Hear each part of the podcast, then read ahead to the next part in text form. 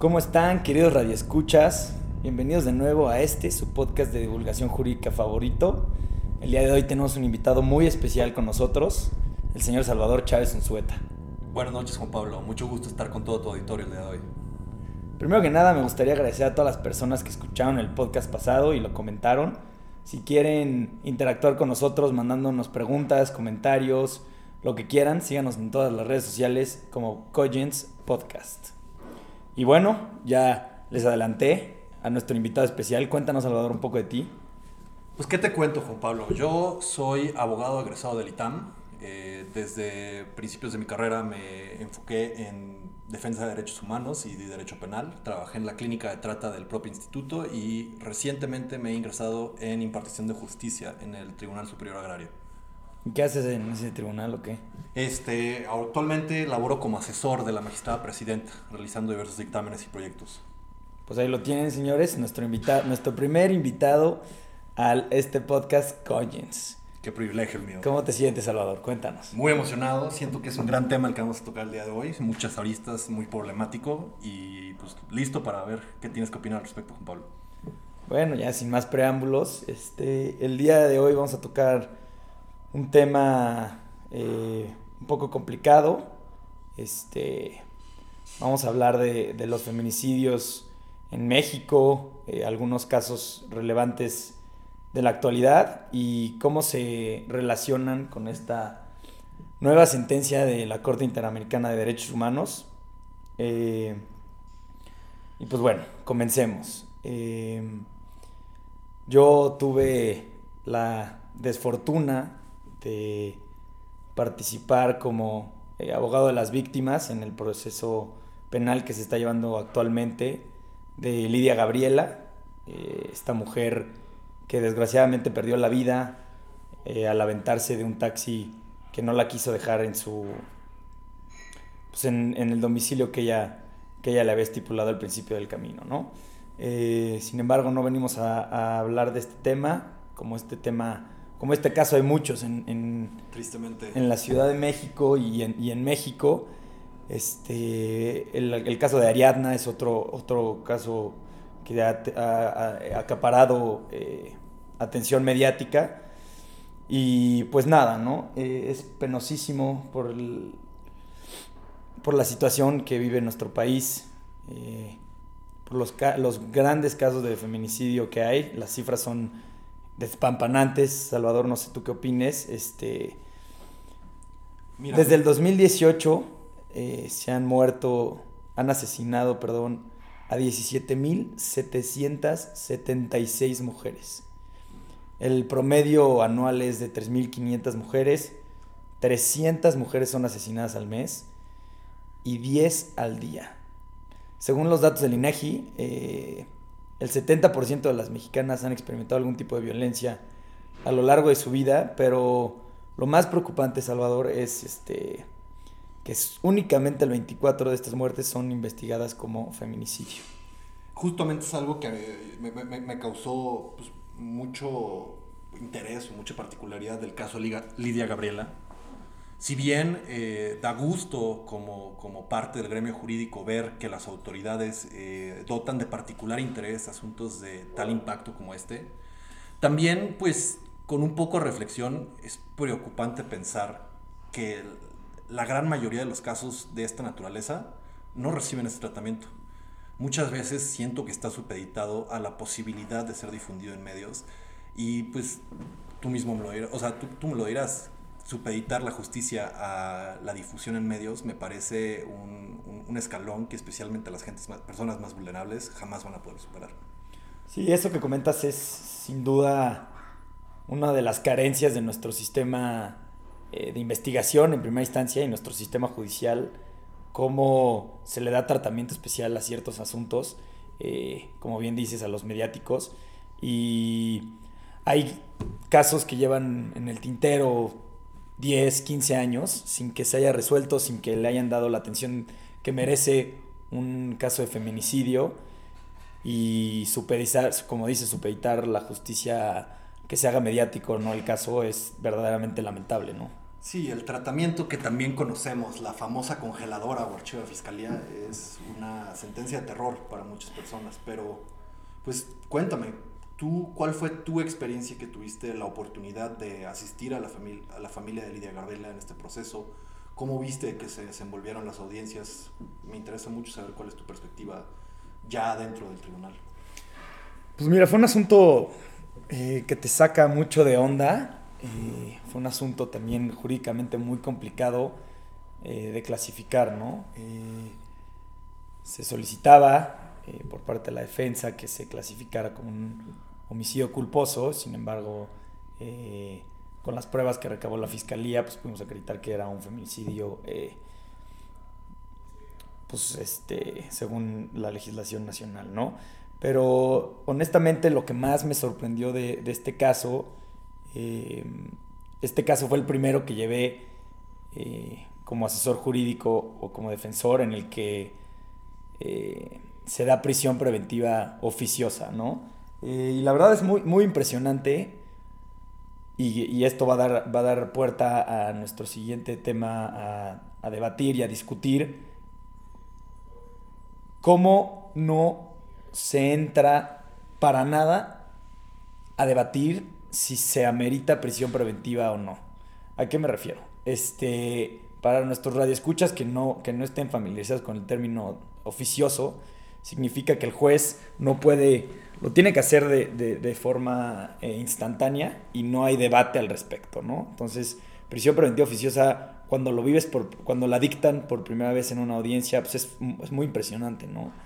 Eh, acaba el debate, se da la clasificación jurídica y, y, literalmente el juez dice, sí, como está previsto en el artículo 19 constitucional, se dicta prisión preventiva oficiosa y se chingó. No hay debate de la peligrosidad del imputado, de la necesidad. la necesidad de cautela, no se debate absolutamente nada y es verdaderamente algo que yo como un joven abogado me quedé muy impresionado al respecto, como la facilidad con la que una persona pues ya lleva su proceso eh, privado de la libertad, ¿no? Entonces, este, pues sí, esto, esto fue lo que más me, dejó de, este asunto, eh, fuera de que pudimos ayudar a, pues, a, los familiares de Lidia Gabriela, pero con esto fue lo que me quedé y, y, es algo que me va eh, a marcar como abogado pues, toda mi trayectoria, ¿no? Mira, creo, y creo que es algo muy importante lo que tú planteas porque si bien tú y yo somos dos hombres blancos que hemos vivido con mucho privilegio, creo que al final nadie en la sociedad se ve beneficiado de medidas punitivas así de grave. O sea, al final recuerdo mucho esta frase, eh, creo que era de Laura Magaloni, que reiteraba mucho al discutir sobre la prisión preventiva, que más castigo no es igual a más justicia. Y creo que me, resuena mucho con lo que tú comentas, el impacto que es que de facto, o como quien diría de cajón, un juez sin tomar mayor consideración, por más que inclusive en este caso fuera necesario, bien podría ser necesario, y creo que para eso está bien regulada la, figura de la prisión preventiva justificada, pero cuando ya lo hacemos como una medida que se impone sin ninguna lógica jurídica o judicial detrás, que las autoridades ministeriales puedan, tras haber eh, pues acreditado un estándar probatorio bastante bajo, eh, pues, acudir a una audiencia en la que el juez de facto les va a ayudar a detener para investigar. Esta frase que hemos escuchado mucho en medios recientemente, detener para investigar y no investigar para detener. No sé tú qué opinas al respecto. Sí, claro. Eh, y ahorita justo hiciste una aclaración muy importante y una división crucial en el proceso penal mexicano contemporáneo, que es la prisión preventiva justificada y la prisión preventiva oficiosa, ¿no? Eh, entonces, si quieres, entremos un poco a la regulación para que eh, agarremos vuelito. El artículo 19 constitucional, como bien sabrás, eh, habla de la prisión preventiva. habla de la prisión preventiva justificada cuando el, Ministerio Público la puede solicitar, cuando no, cuando otras medidas cautelares de las que se prevén en el Código Nacional de Procedimientos Penales no sean suficientes para garantizar la comparecencia del imputado en el juicio, el desarrollo de la investigación, la protección de la víctima, de los testigos o de la comunidad. así como cuando el imputado esté siendo procesado haya sido sentenciado previamente por la comisión de un delito doloso. Eh, esta misma eh, fórmula se repite en el artículo 167 Constitución, eh, del Código Nacional de Procedimientos Penales. y justamente esto es lo que busca el legislador prevenir cuando habla de prisión preventiva, ¿no? Este, sin embargo, y lo que, lo que es, que es, de lo que vamos a hablar en este, en este podcast de hoy, y lo que nos interesa es la prisión preventiva oficiosa. Ya les explicamos un poco y ahorita lo debatiremos más a detalle eh, para qué funciona, cuál es la finalidad de la prisión preventiva en un proceso penal. Sin embargo, estas eh, razones se van por la ventana cuando llegamos a el famoso listado de delitos que ameritan prisión preventiva oficiosa. ¿no? Más adelante en el, artículo 19 constitucional habla de eh, la prisión preventiva oficiosa en casos de abuso o violencia sexual contra menores, delincuencia organizada, homicidio doloso, feminicidio, violación, secuestro, trata de personas y otros eh, delitos más, ¿no? Pero tú como bien dices, ¿no?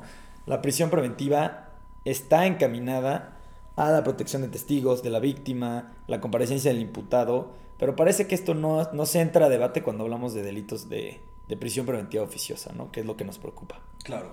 No, y especialmente cuando tomas en consideración que en estos casos de delitos graves o delitos del catálogo del artículo 19, pues en esencia el Ministerio Público o las autoridades de fiscalía únicamente tendrían que acreditar la existencia de un delito y la posible participación del imputado.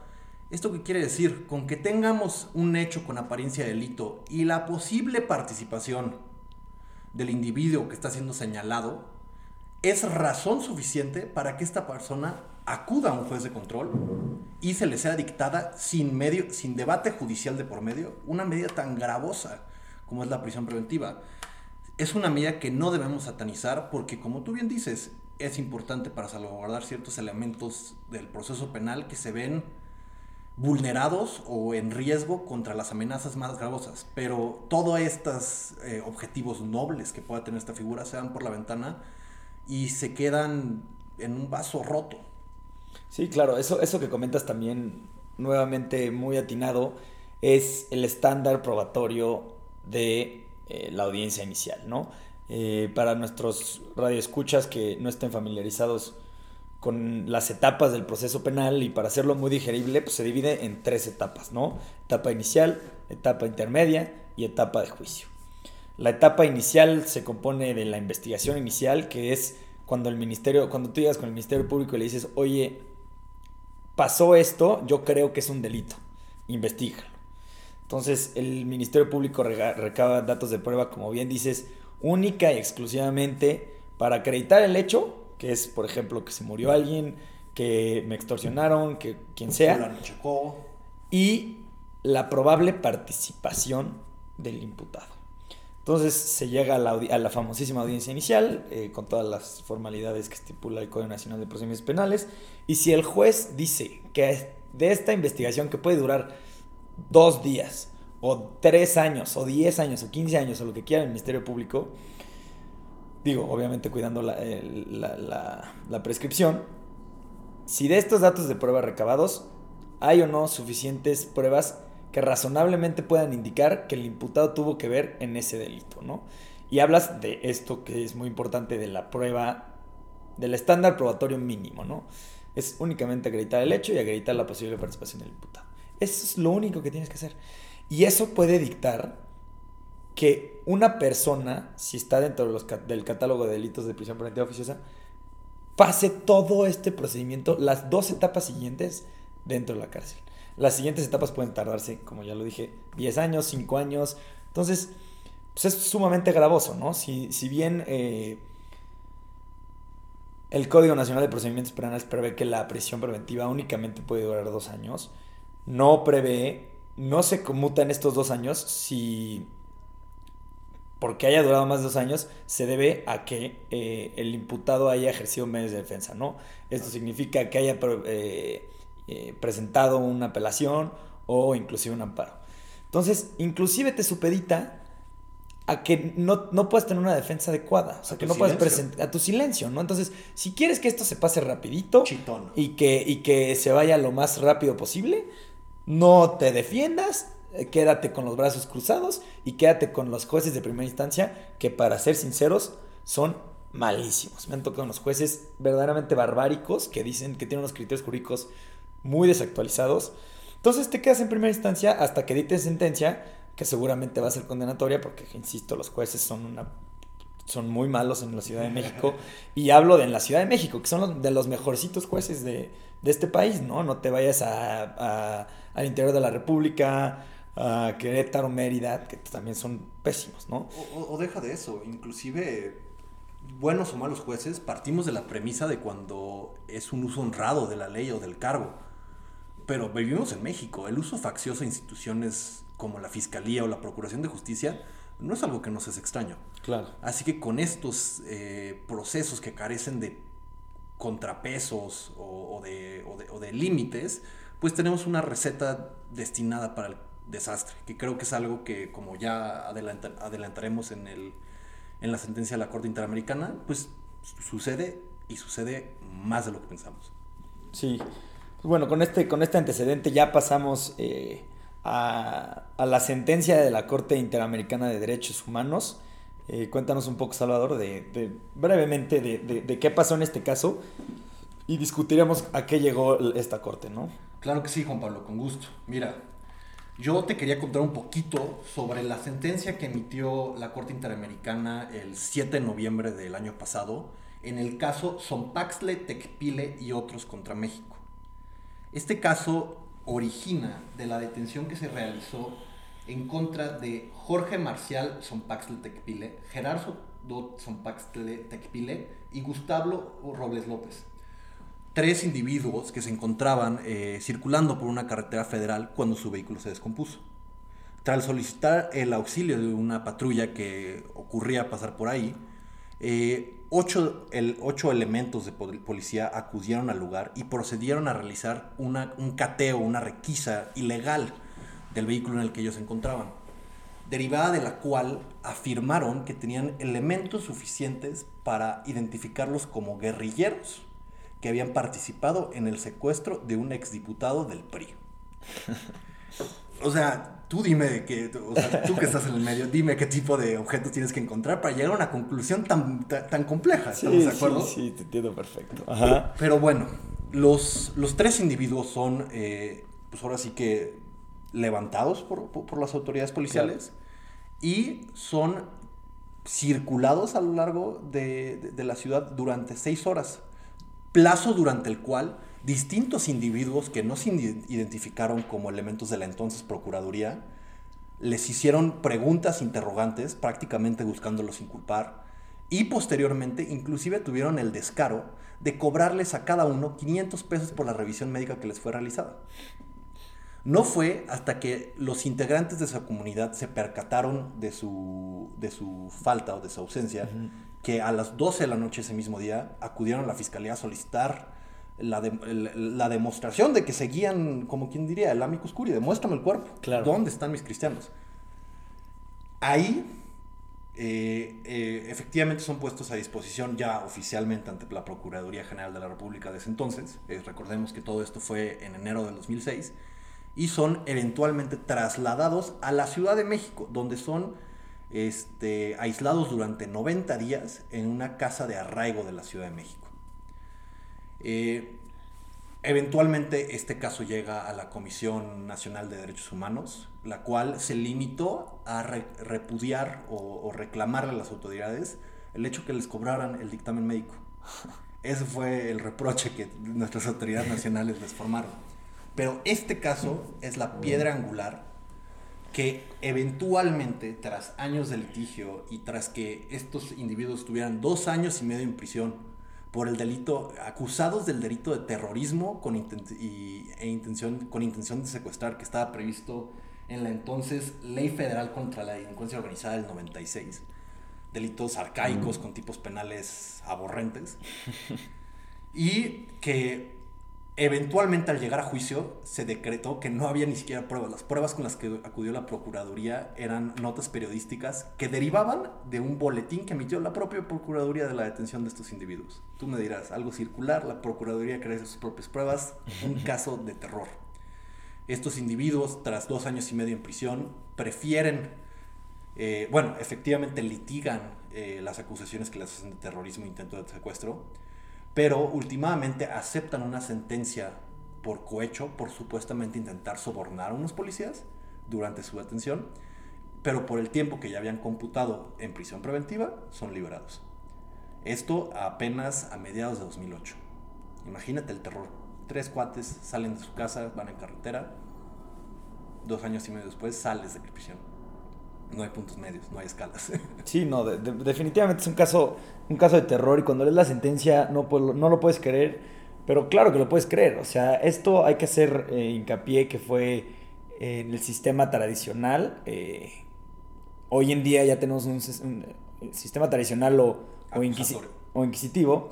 Eh, y ahorita ya estamos en el sistema mixto o, acusatorio, ¿no? Entonces se dictaba un alto de formal prisión y, pasabas en prisión todo eh, tu proceso penal. Sin embargo, también haces mucho énfasis en que fueron estas personas privadas de su libertad sin que se, fuera, sin, que se pusiera a disposición de, un, juez de inmediato, como ya se hace y como ya es obligación de todos los policías hacerlo eh, en este nuevo sistema acusatorio, ¿no? Y hablas del arraigo. El arraigo eh, era una figura del sistema pasado en el que podías eh, dejar a una persona en una casa de arraigo, que se le llamaba, 40 días únicamente en lo que se hacía la investigación, lo, lo que hoy conocemos con la investigación inicial, ¿no? Hoy en día el Ministerio Público cuenta con 48 horas, o sea, dos días para, llevar a cabo esta investigación inicial, y antes era 40, eran 40 días y eh, podría prorrogarse sin excederse de 80 días, o sea, hasta esa, hasta esa estipulación la, violaron, ¿no? Y luego hablas también de la prisión preventiva, que eh, en ese... En ese en ese entonces, eh, la, de delincuencia organizada tenía prisión preventiva oficiosa y es por ahí donde entran eh, los magistrados de, la Corte Interamericana, ¿no? Em, y bueno, vamos a entrar un poco al muy, muy por encima al fondo de, de lo que dijeron esta Corte Internacional. primero que nada, hablan del arraigo, ¿no? Lo dividen en dos partes, sobre el arraigo y sobre la prisión preventiva qué tan mal está el Estado mexicano por tener estas dos figuras en su legislación. Sobre el arraigo, que ya se los expliqué, hablan, eh, dicen que se vulneran los derechos de libertad personal y la presunción de inocencia de la persona arraigada. Dicen que no permitían a la persona arraigada eh, que fuera oída ante autoridad jurisdiccional antes de ser eh, decretada la medida, que restringían la libertad de una persona sin contar con elementos suficientes para vincularla formalmente a un delito concreto, eh, que no hay supuestos materiales que se deben de cumplir para aplicar esta medida, o sea, es... Se, tú, como, como Ministerio Público o como autoridad investigadora únicamente tenías que acreditar que lo necesitabas la medida para investigar, ¿no? No, no, hay, no hay supuestos delimitados y esto se presta muchísimo a lo que se conoce como el arbitrio judicial, ¿no? El famoso detener para investigar. El detener para investigar, es una, es una verdadera barbaridad, ¿no? Y eh, al final dicen que también estableció una medida, eh, una, estableció una finalidad para la medida restrictiva a la libertad que no resulta compatible con las finalidades legítimas para la restricción de la libertad personal, como sería, eh, por supuesto, una sentencia condenatoria en tu contra, ¿no? Y sobre la prisión preventiva va eh, un poco sobre lo mismo. Y dicen que las finalidades de la prisión preventiva no se. Eh, no tienen que ver con los peligros procesales que se buscan precaver. Eh, ni tampoco hay una exigencia de un análisis de una. de la necesidad de, una de la medida frente a otras menos lesivas. Y es justamente lo que estábamos hablando tú y yo hace, hace, al principio de este podcast, ¿no? No tienes que acreditar ni qué otra medida podría funcionar no tienes que acreditar la peligrosidad del individuo. ¿Para qué la necesitas? ¿Para qué quieres que esté esta persona privada, de libertad? Tú cuando estás eh, detenida se te toman todos tus generales, inclusive tu domicilio, y te puedes ir a tu casa, ¿no? Este, si no hay indicios de que te puedas eh, fugar de la acción de la justicia, si no hay indicios que seas una persona peligrosa, si nunca has sido eh, sentenciado. sentenciado o inclusive investigado por derechos, por delitos dolosos, pues no tienes nada que esconder, ¿no? Entonces, justamente sobre esto versa eh, la sentencia de la Corte Interamericana de Derechos Humanos y me parece fundamental por las repercusiones que podría tener para el Estado mexicano, ¿no? Estoy totalmente de acuerdo y aquí quisiera eh, abordar un poco de, del tema más interesante que, que, en el que concluye la sentencia de la Corte Interamericana, que son las reparaciones que le impone al Estado mexicano. Eh, tenemos eh, cinco o seis reparaciones, algunas de ellas muy básicas, como tú te podrás imaginar, que es realizar publicaciones y difusión sobre la sentencia y la culpabilidad del propio Estado mexicano pagarle eh, los gastos y costas que erogaron estas, estas personas a lo largo de su proceso y pagarles eh, pues, los gastos médicos, terapia en los que pudieran incurrir por la afectación que esto tuvo su, en, su persona. Cosas muy de cajón como uno pensaría. Pero son sus dos primeras recomendaciones las que son un parteaguas en el paradigma jurídico mexicano.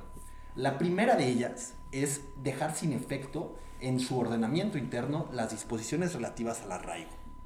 La segunda, adecuar el ordenamiento jurídico mexicano para que la prisión preventiva sea compatible con los demás convenios e instrumentos internacionales que ha suscribido el Estado mexicano. Que básicamente, o sea, te quiero interrumpir ahorita, que básicamente es quitar la prisión preventiva oficiosa. Porque la prisión preventiva justificada, por supuesto que se adecua a los estándares internacionales. Claro. La que es una salvajada es la prisión preventiva oficiosa. Claro, claro. Y justo aquí e, e, es el tema polémico o, eh, el punto fino de, esta problemática, pues, ¿qué implica? ¿Necesariamente el Estado mexicano deberá reformar su constitución al estar previsto un nivel constitucional? ¿O bastará con que en normativas secundarias se reforme? O peor aún, bastará con que quede a interpretación judicial, porque hasta ahorita, con los comunicados que ha emitido la Secretaría de Relaciones Exteriores, la Consejería, Consejería Jurídica y en general la Secretaría de Gobernación, pues vemos una resistencia bastante fuerte a, hacer estos cambios, argumentando la independencia nacional y, y la independencia de los propios legisladores. Creo que aquí es el, el, verdadero quid de la cuestión, qué tan lejos va a llegar el derecho convencional si verdaderamente podrá obligar al Estado mexicano a cambiar su Carta Magna. Claro, lo que, lo que, lo que dices es, es, de, la más importante y de la más relevancia para eh, el Estado mexicano, para su, su, regulación interna, es justamente esta, este choque entre la soberanía nacional y los compromisos internacionales que tiene México con sus contrapartes en todo el mundo, ¿no? Eh, al ser la prisión preventiva oficiosa una, eh, un mecanismo que está en la Constitución, en el artículo 19, se tendría que hacer una reforma constitucional para cumplir con esta sentencia de un organismo internacional, ¿no? Y tú dirías, pues bueno, o sea, es, es un tema verdaderamente delicado, ¿no? Si fuera regulación secundaria, pues es más fácil, ¿no? De, de, de cambiarse. Pero una reforma constitucional y para pasarla, que tiene muchísimas eh, agravantes a, comparación de otras reformas, pues es, algo que no se puede dejar, dejar al lado, ¿verdad? Inclusive ya no puedes, puede que ya no esté en manos del Ejecutivo, podría estar inclusive en manos de los votos que, tengan los, las legislaturas locales. Pues bueno, al final de cuentas, la Corte Interamericana eh, hizo lo que no pudo hacer la, la Suprema Corte, nuestra bellísima Suprema Corte de Justicia de Nación.